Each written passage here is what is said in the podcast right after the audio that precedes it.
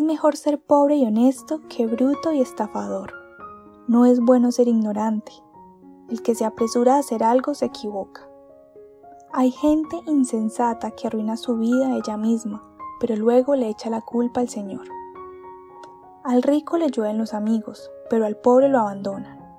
El que rinde falso testimonio será castigado y el mentiroso no estará a salvo.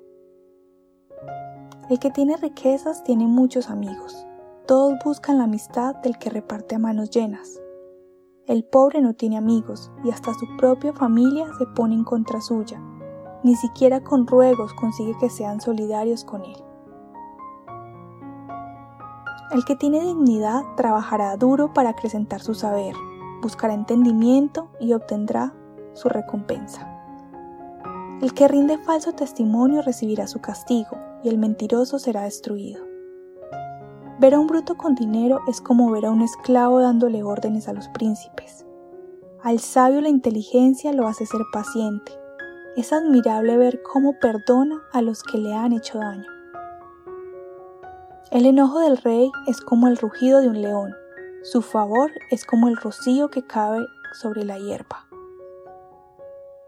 Un hijo bruto es una desgracia para el papá, una esposa regañona es como una gotera permanente.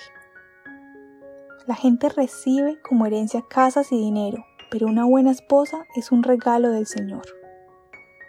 Mucho duerme el perezoso, mucha hambre va a aguantar.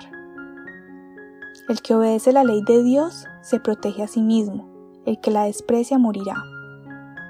Ayudar al pobre es hacerle un préstamo al Señor, Dios mismo te recompensará. Corrige a tu hijo cuando todavía estés a tiempo, pero no acabes con él a punta de castigos. Quien no controla su enojo pagará por ello. Ayudarlo es estimularlo a repetir el error. Escucha el consejo y acepta la disciplina, y así serás sabio. La gente tiene muchas ideas, pero solo será realidad la decisión del Señor. Lo que más agrada de alguien es que sea leal y sincero. Es mejor ser pobre que mentiroso. Respetar al Señor conduce a la vida. Uno se siente contento y no se preocupa por nada. El perezoso mete la mano en el plato, pero le da pereza hasta llevarse un bocado a la boca. Castiga al que falta el respeto y servirá de ejemplo para los demás. Pero una pequeña reprimenda es suficiente para que el sabio aprenda. Qué vergonzoso y qué malo es que un hijo le robe al papá y eche de su lado a la mamá. Hijo mío, si no haces caso a estas enseñanzas, nunca llegarás a ser sabio. El que da falso testimonio se burla de la justicia. Las palabras del perverso traen más corrupción. Está listo el castigo para los burlones y los azotes para la espalda de los brutos.